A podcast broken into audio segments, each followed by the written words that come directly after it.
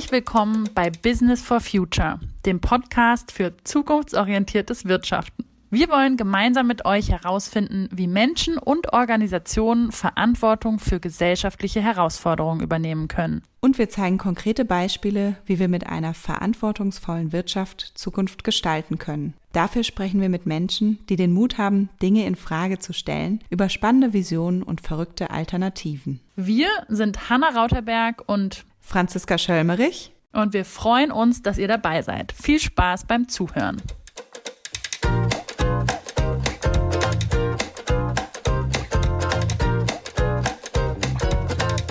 Today, we are learning why inner growth is so important in order to deal with the meta crisis our civilization is facing right now on an individual, organizational, and societal level. We're discussing why we need a shift in our worldview and why the ability to deal with complexity can help us to manage a societal transformation.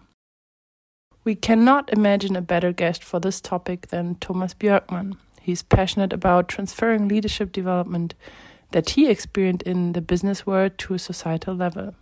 That's why he co developed the Inner Development Goals, an initiative inspired by the Sustainable Development Goals. He organizes retreats that focus on inner growth for young and older people with his Oak Island Foundation in Sweden. He wrote several books and is a member of the Club of Rome, to name but a few of his projects. We talk about his own maturation journey, examples of governments and organizations that already work with the inner development goals, and what we need to do in order to enable a more elegant and beautiful future. Enjoy. Welcome, Thomas. It's great to have you as our guest today. Thank you. It's great to be on your podcast. Thank you. We would like to start with the question Who are you and what made you the person you are today? So, I'm Thomas Björkman. I'm a serial entrepreneur. I'm a former investment banker. And now, since almost 15 years, I'm uh, uh, running my own foundation in Sweden, the Oak Island Foundation, Ekskäret Foundation, where we are trying to look into the relationship between personal inner growth and development, and societal change. And that, that might seem to be quite far away from uh, my previous work and studies. I studied mathematics and physics and a bit of economics, and then been working as a serial entrepreneur in IT, property, and, and banking. But I think that my years in business was actually very formative for what I'm doing right now. Coming from an uh, economics and natural science background, I discovered fairly early in, in business and in banking that business and certainly also the market is perhaps best understood from not a economic, natural science, mathematical perspective, as we are trying to do in neoclassical economics, but rather from a sociological or even psychological perspective.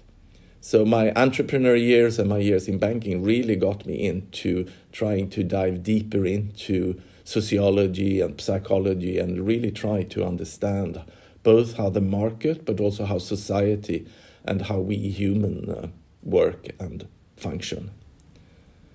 And if I should mention something in particular that has made me into what I am today, I think it was the fact that I had the opportunity to work with some very talented leadership uh, development consultants who showed me and my management team not just the importance of understanding this lifelong inner development growth journey that we are all on, but also the possibility to promote and facilitate such development.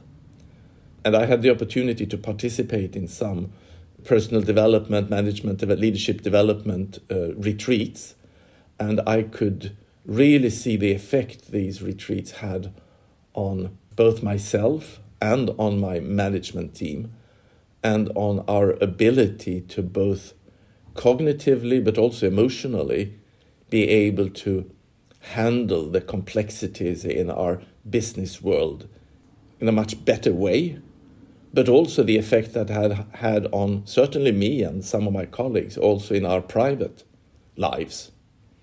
And that naturally made me ask the question if we in business, or at least in some parts of business, understand the importance of lifelong inner development and growth, and we are even spending large amount of money to help our at least top managers to develop further on this lifelong journey.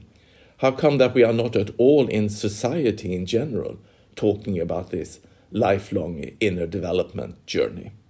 We are certainly in society today talking about lifelong learning and the fact that we might, in the middle of our life, need to completely reskill, we might need to learn to program or something else. But there is no focus at all on this maturation or wisdom journey that we are all on, and that are, that are so important, not just for our individual lives, not just for our ability to function in a more complex business world, but certainly also for us to function well in a more and more complex um, society. So that's uh, where I decided that I really want to try to dig into to see how we can get a deeper understanding for the importance of inner development for the sake not just of the individuals but for uh, society at large. Let's dive a bit deeper into your own personal development. You said that you were guided by some very talented leadership coaches. I'm interested in knowing what were the most important areas of development for yourself did you have any of those famous aha moments? And can you describe the journey you went through a bit to us?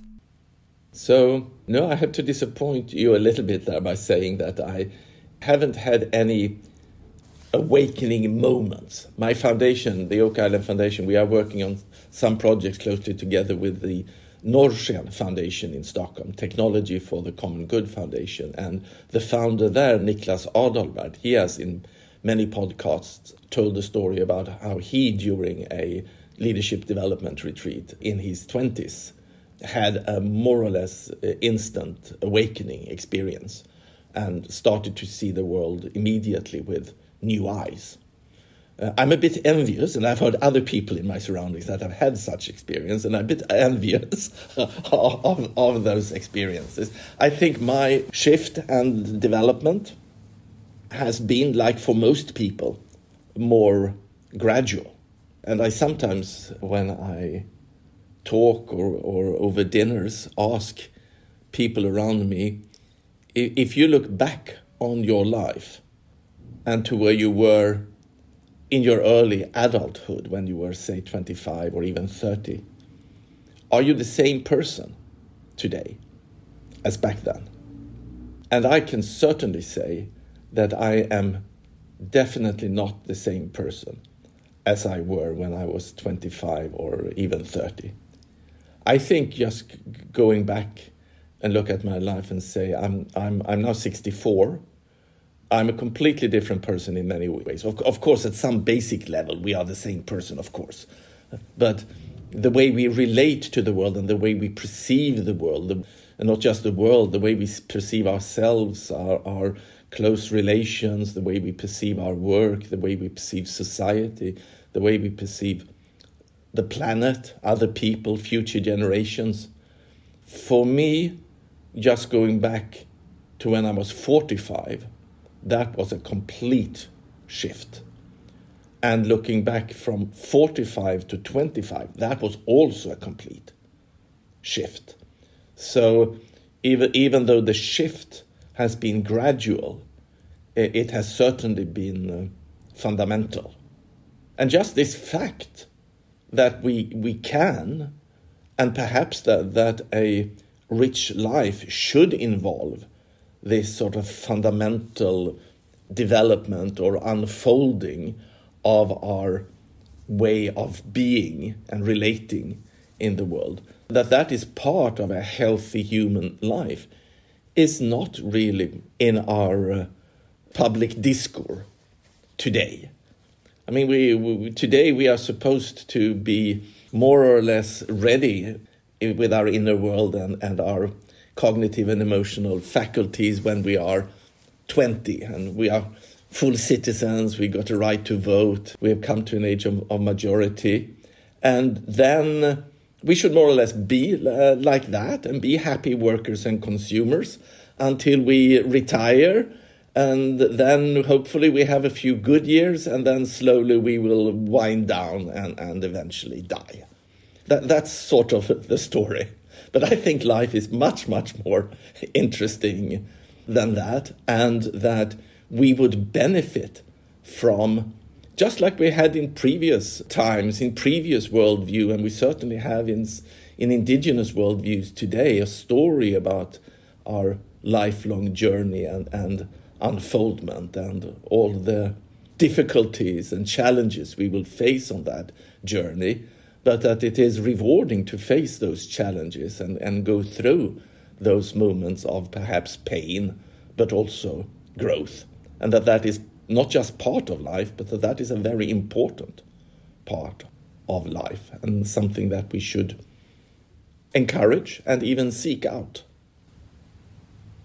And I mean, I, as I said before, I'm super excited to talk to you today, Thomas, because when we met first, which is not too long ago, I just realized there's such a big political dimension of this inner growth. Because, of course, I'm as a psychologist and learning enthusiast, just love learning and inner growth, but it's not only about my individual path, right? There's a societal dimension to it. Can you explain that to our audience? Why is it so important in these days, especially, to take time for for inner growth and development?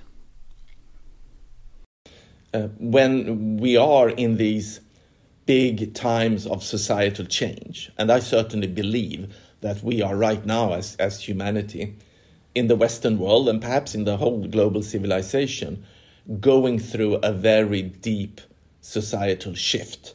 And I think that this shift is at least of the level when we went, say, a, a, couple of hundred years ago from a medieval society with a religious dogmatic worldview into a new worldview, a scientific rationalistic worldview, and into a modern industrial democratic society.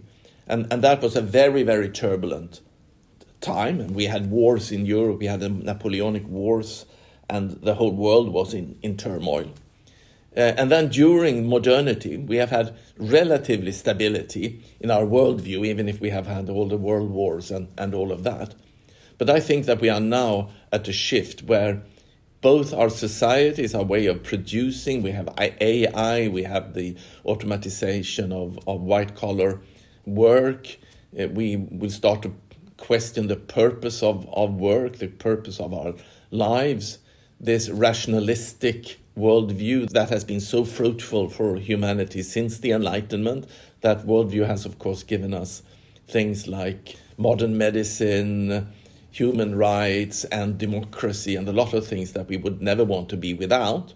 But it somehow feels like we have come to an end of that worldview and that we are clinging to that worldview and the old way of organizing might actually be part of the problems that we are causing. So when we are again going in in this period of uncertainty and without external guidance, we need as individuals to have enough psychological resources. We need to develop enough psychological resources to be able to actually handle that world, that complexity, both on a family level, business level, but also on society and planetary level. And as psychologists, of course, you know that when we humans we face these external challenges, if we do not have enough inner resources to handle that, then we very naturally, for our survival, for our individual survival, we develop different kinds of defenses. And that is what we are seeing around us right now when we are facing environmental crisis and crisis with democracy and other things that so many of us cannot cope with the intensity of, of these crises. And we develop psychological defenses, like, for example, plain denial. The environmental problem, they do not exist. They are conspiracy, something made to control us. I don't believe in that. That's denial.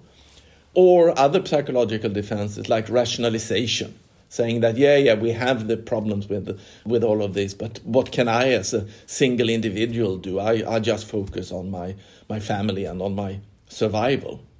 And these are very natural ways of reacting when we are facing daunting uh, challenges. And on some level, you could even say that for the individual, they are actually serving the individual because it makes the in- individual at least cope with the most immediate tasks and do not break down in depression or schizophrenia or something, but actually helps the individual.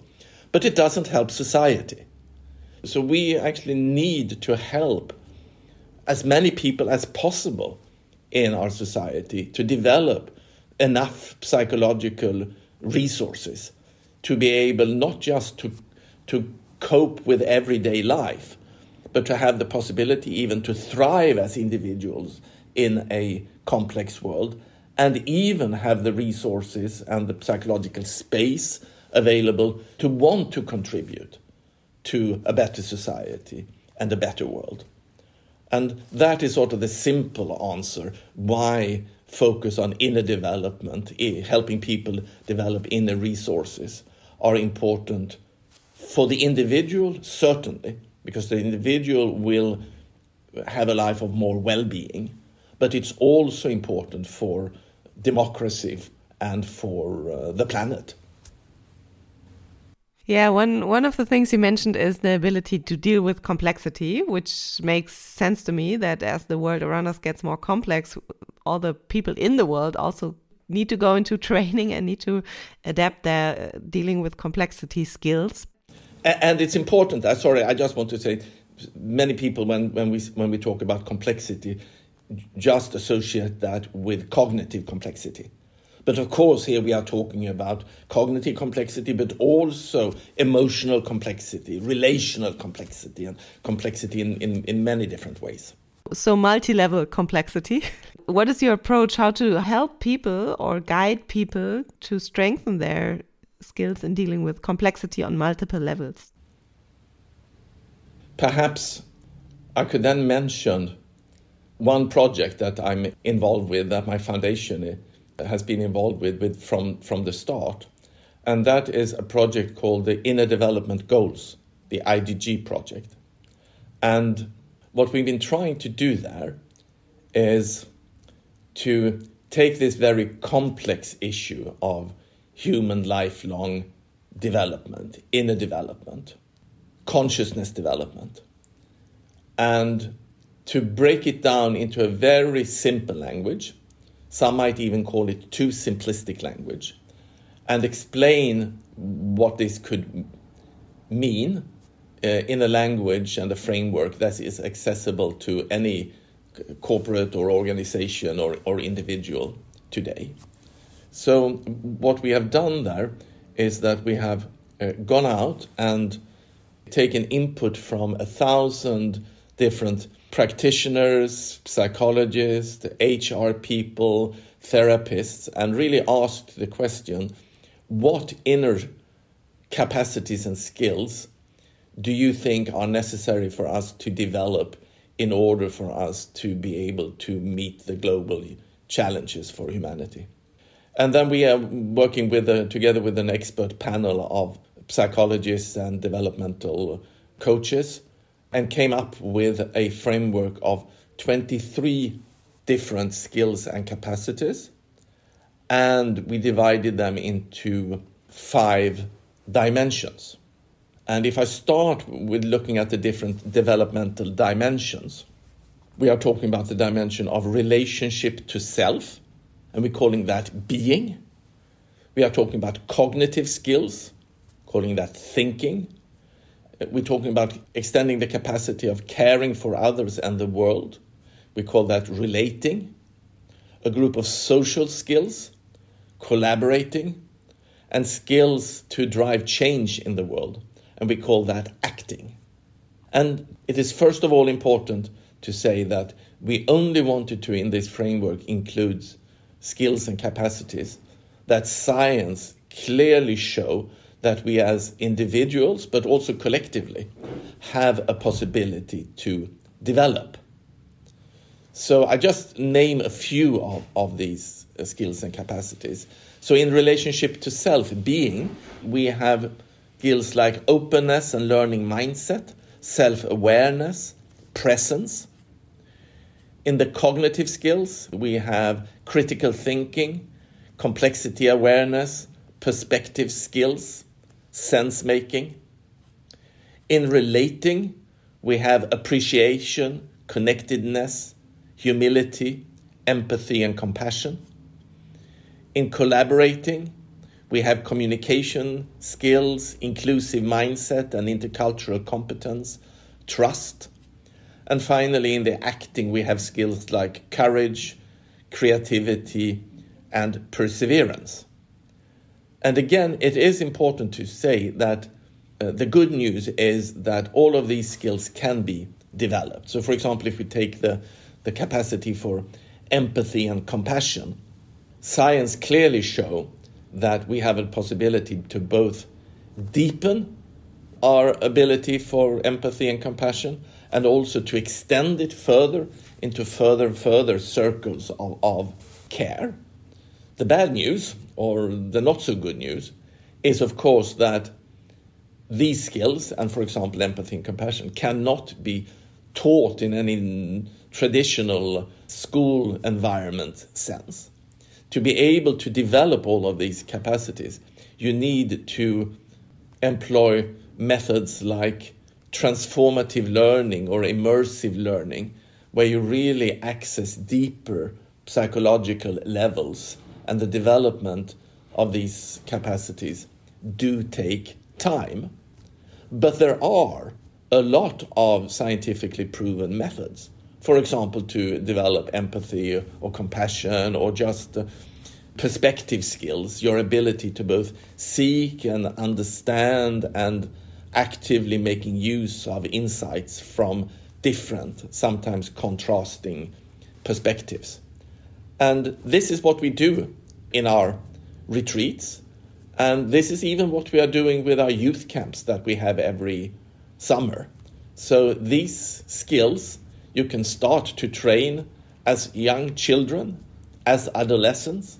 You can train them and develop them as young adults, but you will never be fully developed in any of these skills or capacity. You can always be better at seeking new perspectives. You can always be better to be able to deepen and to extend your empathy. So that is the sort of challenge that we are facing. Let's get even more concrete because I took part in the Inner Development Goals Summit in spring this year, and I think Costa Rica signed to use those uh, IDGs. How can I imagine that? What did they commit to do? Uh, what's following after this now for Costa Rica? Do you know that? Yeah, we are very happy that Costa Rica, as the first nation, has adopted this framework, just like many big corporations have now started to use this framework in different ways, like IKEA, Telia, Ericsson, Spotify, to name a few. But it's important to remember that this is just a framework, and you should see the IDGs a little bit like the SDG, the Sustainable Development Goals. It's a communication framework that helps us to put a focus on these inner challenges and give a common language for it. It doesn't necessarily prescribe exactly how you should do it. Like the SDGs do not provide solutions for the environmental problems. They are just pointing out different categories that we should look at. Having said that, we are developing within the IDG project a small, what we call the field kit, with examples of how you can go about working on, on these things.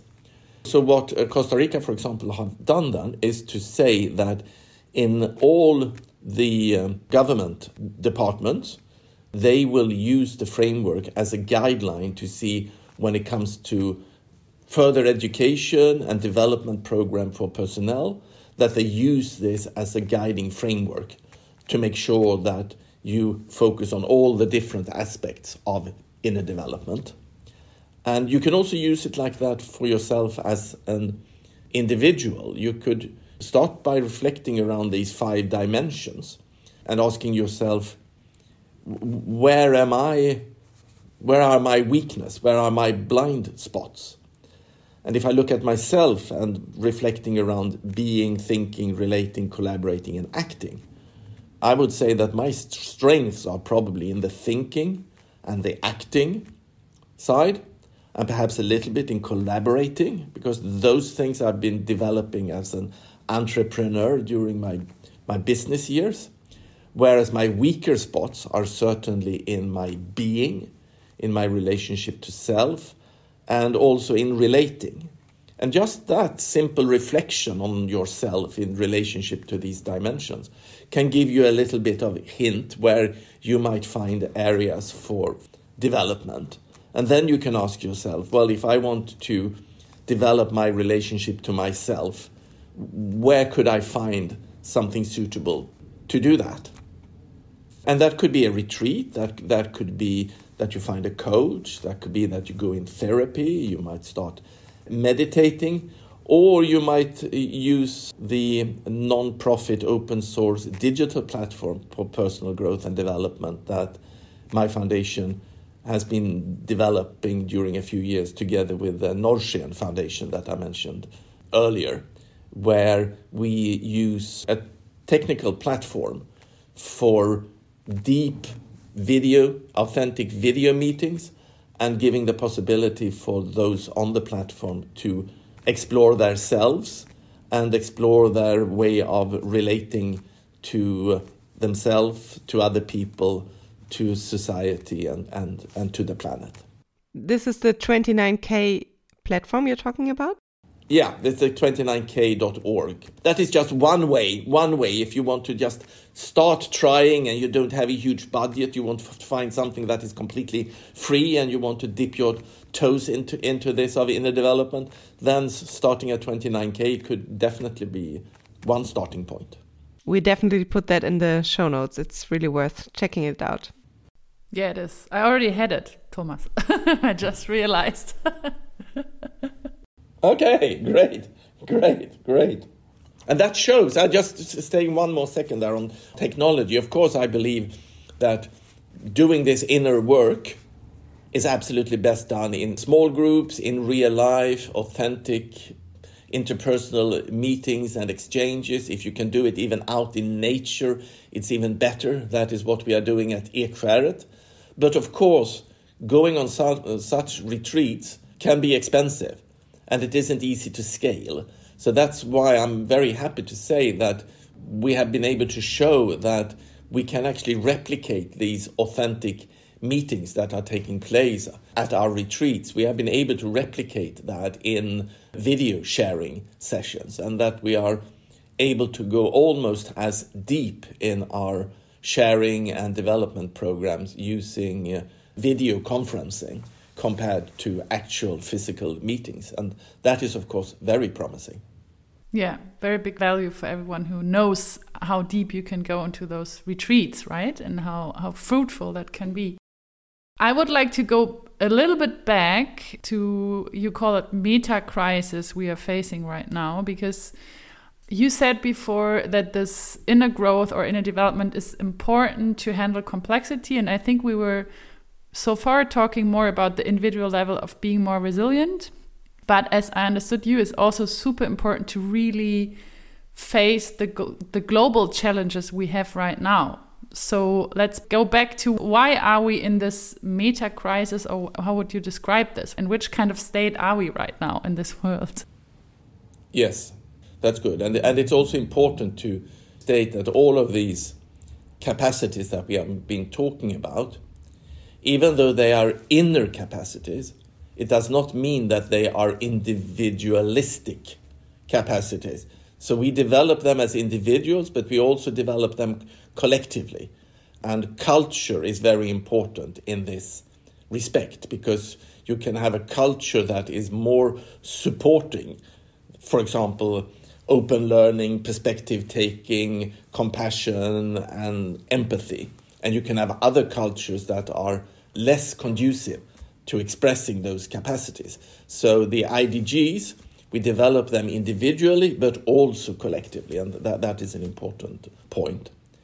And then going to the meta crisis. So, why do we have this meta uh, crisis and what is it? Well, the meta crisis is a way of, of saying that all these crises that we see today, like the environmental crisis, the crisis in uh, democracy, the psychological ill health crisis, the obesity uh, crisis, economic crisis, all of those are not really separate crises. It's not just that we have a poly crisis, that we have many crises going on at the same time. No, when we talk about the meta crisis, we mean that these are actually symptoms of some underlying meta crisis that can explain all of these crises. And what is this meta crisis? Well, you can say that it is a crisis of our worldview and of our meaning making. And again, as I said earlier, we had this fundamental shift in worldview and also in, in our being when we went during the Enlightenment from a pre modern, medieval, religious, dogmatic worldview into the modern, scientific, rationalistic worldview. And that has given us so many things, as we said. But I think that the power of that paradigm alone that singular focus on rationality and science, that is actually what is now causing a meaning crisis and a fundamental crisis in society. So we need to take the postmodern critique of modernity seriously. But the postmodern worldview, as good as it is at critiquing the uh, modern worldview and pointing out hidden power structures and helping us to see through many of the things that we sort of take for granted in modernity, the postmodern critique of the, the modern worldview is not enough to rebuild a new society. So we need some sort of reconstructive postmodernism or a post postmodernism. And that is what, some thinkers in this field uh, are calling a meta modern worldview.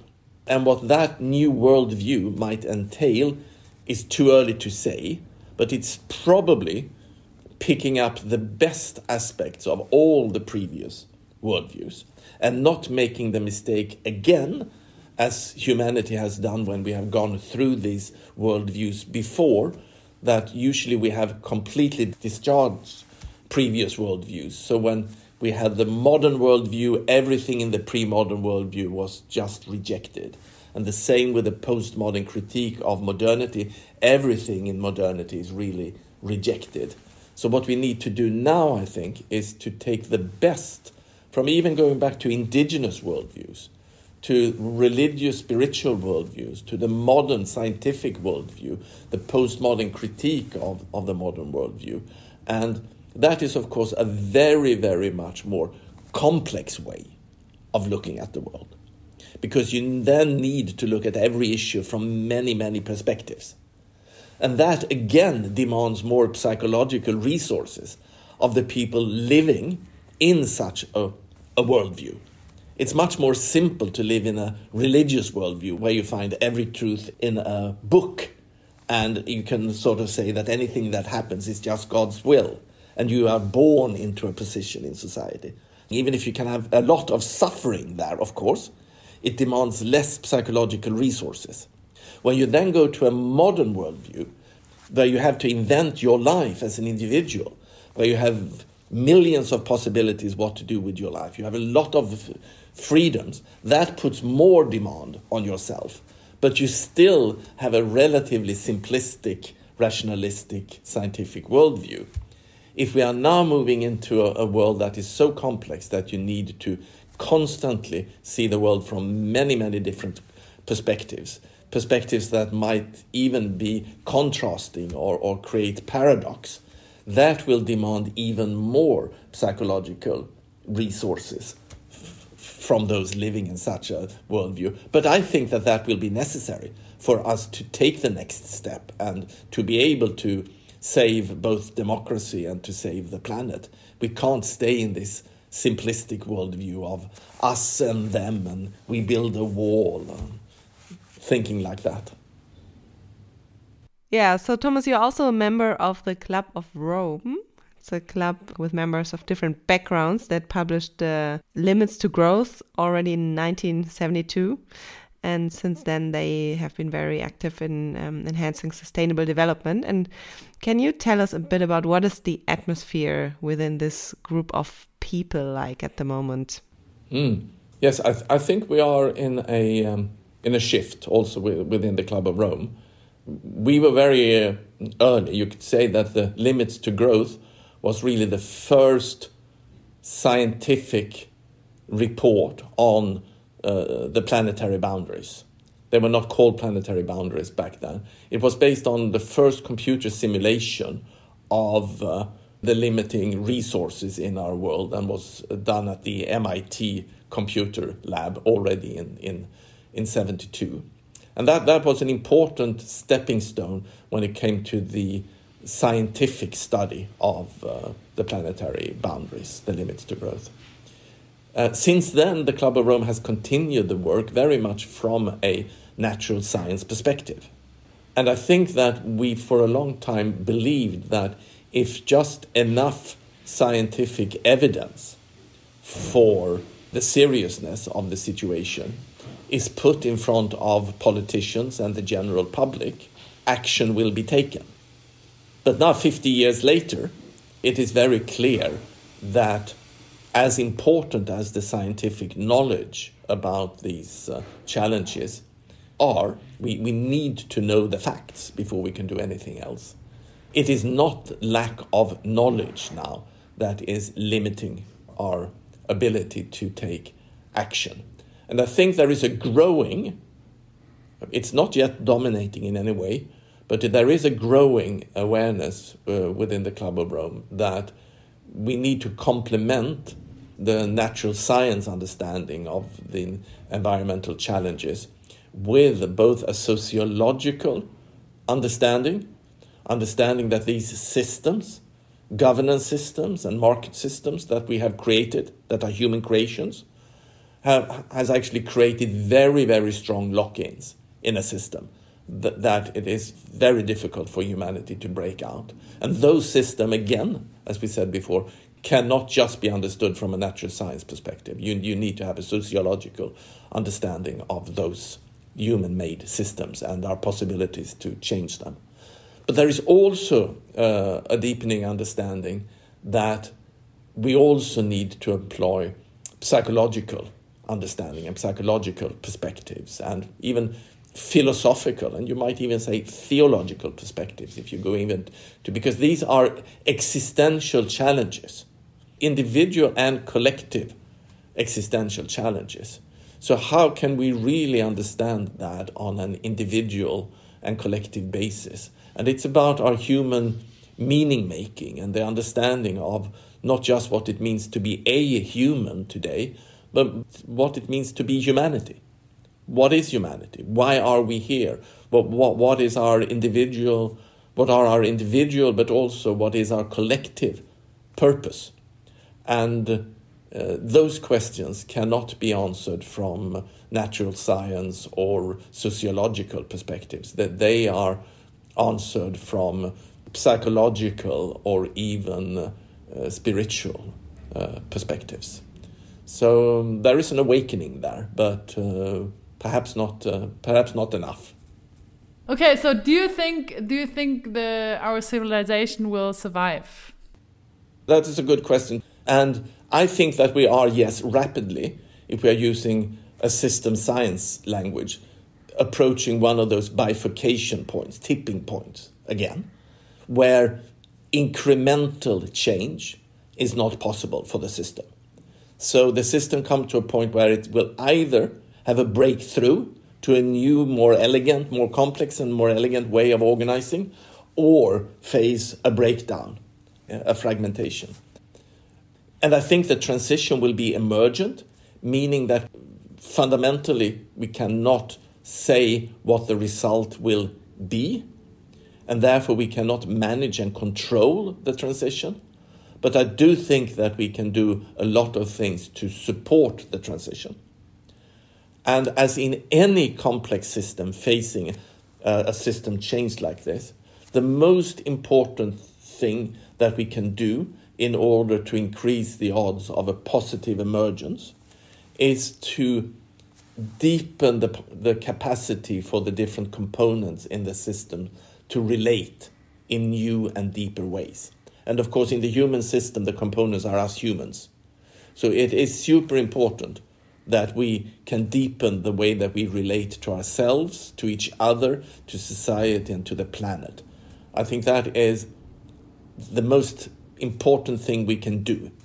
It's even a necessary condition for a positive emergence, but it's not sufficient. There are lots of other things we need to do, but that is one thing that we certainly need to do.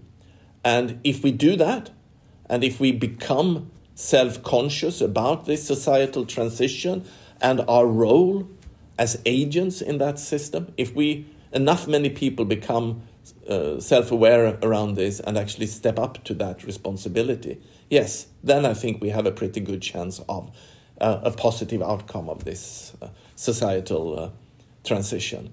But it is in no way given, and uh, the fact that I believe that there is a possibility for a positive transition, that is what gives me the hope and the strength to do the work I, I do. So, yes, I have hope, definitely. Thank you so much, Thomas. Uh, that was super inspiring and interesting. It was a great pleasure talking to you. I'm looking forward to meet in a more elegant and more beautiful world sometime soon. Thank you. Thank you. And that was great. Franzi, what are your main learnings from our conversation with Thomas? Yeah, before talking about my learnings, I want to share that after the conversation with Thomas and also after listening to it again, I I was left with a feeling of excitement and hope because of course in the current situation it is easy to feel frustrated and hopeless, but there was a certain spirit in the conversation that reminded me of a kind of journey that I did a few weeks ago, which was called The Week. And it was designed by Hélène Guérin and Frédéric Laloux. And it was a very powerful experience that focused on dealing with emotions that come up when you think about the future. And despite all crises and catastrophes, just as in the conversation with Thomas, I felt like going on an adventure, not really knowing what will happen, but with a subtle feeling that the future will be better than the current present and that I can that I really have the chance to contribute towards it. I will include the link to this journey, the week, in the show notes and uh, can definitely recommend you to check that out. I also felt quite excited after this conversation with Thomas and the ones I had with him before because he made me realize that there's a political dimension to learning and to inner growth, which for me is really eye opening, to be honest. And um, yeah, I also really liked the idea that he said whenever a worldview was changing, times were were unstable and um, shaky. So, as he said, we had this shift from medieval society with a rather religious, dogmatic worldview to scientific, modern, industrial worldview. Um, and then from this to from modern to postmodern. And right now, again, we need to challenge our worldview. And of course, we learned so much and we got so much from the modern from modern times like medicine human rights democracy and so on. So we it's not about leaving that behind but it's about integrating indigenous wisdom or a spiritual worldview or um, realizing that there's more to to this word than analyzing the little dots. Um, so i think it's it's both. It's super challenging times we are going through at the moment, and I think it's going to be even tougher. But there's also a huge potential to that, especially if people who are if people are getting more and more aware of this and we are able to to act accordingly. Yes, talking about this change in worldview also made me uh, reflect on my identity as a researcher.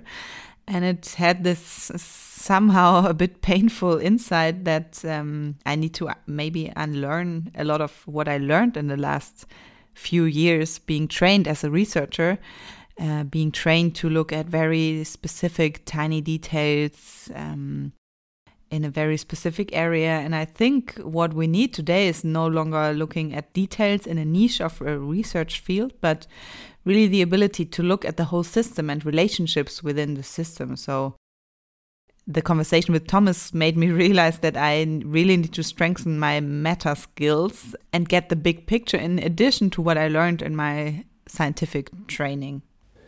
I also really like the fact that there are already concrete examples of governments who use this idea of connection between inner growth and development and democracy building. For example, the Scandinavian countries, which have built uh, retreat centers in the past to foster inner development and growth, and through this strengthen democracy, which you find described in Thomas' book, The Nordic Secret.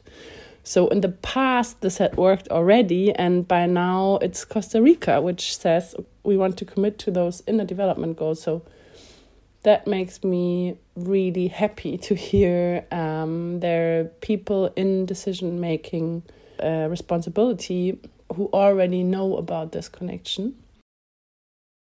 Yeah, and this focus on inner development really made me realize the importance of it. You knew it all the way, Hannah, but I remember several discussions we had where I always had the position that it was more important to change the structure and the business models of organizations. And you always said, well, yes, but is not it more important to change the mindset and the skills of people? And the conversation with Thomas really made me realize the importance of this part and also the connection, of course, between the inner development and then changes in in business, um, in society. And I like that he was always looking at these four areas. He always um, considered complexity and also relationships on the level of the person, so self, other person, others, the society, and then the planet. And using the inner development goals to reflect on myself, a bit like he did, I found out that I'm quite good, I think, in relating to others. So, other people I work with, for example, friends and family and people in my surrounding. And I also feel a connection or a relationship to the planet and nature, but I could definitely work on integrating or making room for this connection more in my daily life. And then, what I also think is a very interesting idea is that relating to others also includes future generations and the ability to really care about or feel compassion towards future generations that is something i would love to work on. I'm not really sure how to do it but if there's someone out there who who feels the same please let me know and let's work on this together. I think this is very interesting and um, important part of relating to others and i would really like to strengthen my skills in that area. Yeah i think that's a very nice concept actually to train empathy for future generations. And I was also very curious to learn from Thomas that those competencies like empathy or perspective taking can be trained that there's a lot of research on that because also this is one of my one of the topics I was interested in for quite a long time and now to learn that there's even research saying this is possible is yeah it's i think that's pretty cool. And what i also took from the conversations is that he said yes our society can survive but we all need to take action and we all need to contribute. And i remember I convers- a conversation i had with a friend where he said that democracy is nothing we can just consume. So I think everyone should take an active part in this because we cannot say, well, the politicians, they should serve us with democracy, but we should think about what's our contribution to a society we want to live in, I think. And there were several moments where I had to think of the conversation that we had with Ella in the previous episode. For example, when Thomas said that the most important thing to ensure a positive future for humanity is that we deepen the capacity to connect and to relate to each other. Just like Ella also focused on the connection between people and similar things such as compassion, relatedness, that are available without limits and without crossing the planetary boundaries that she talked about when she described her utopia. I also liked a lot that Thomas was talking about a maturation process we all need. And I mean, I've done this hero's journey, which is a very nice learning opportunity. And the concept behind also says that we need several rituals or maturation steps in our life. And I think we have lost that a bit. Um, as he said, that by 20 we should be ready and finished as adults and be consumers and workers, and that we don't have this concept of lifelong learning.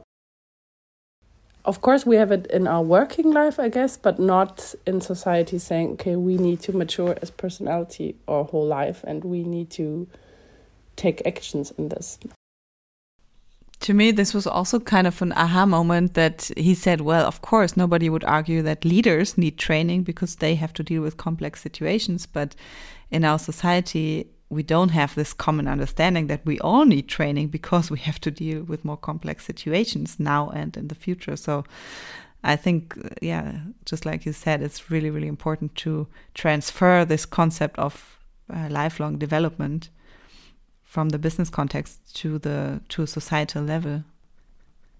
All right. Well then, thank you for listening. As always, please share the podcast with a friend if you like this episode and See you next time.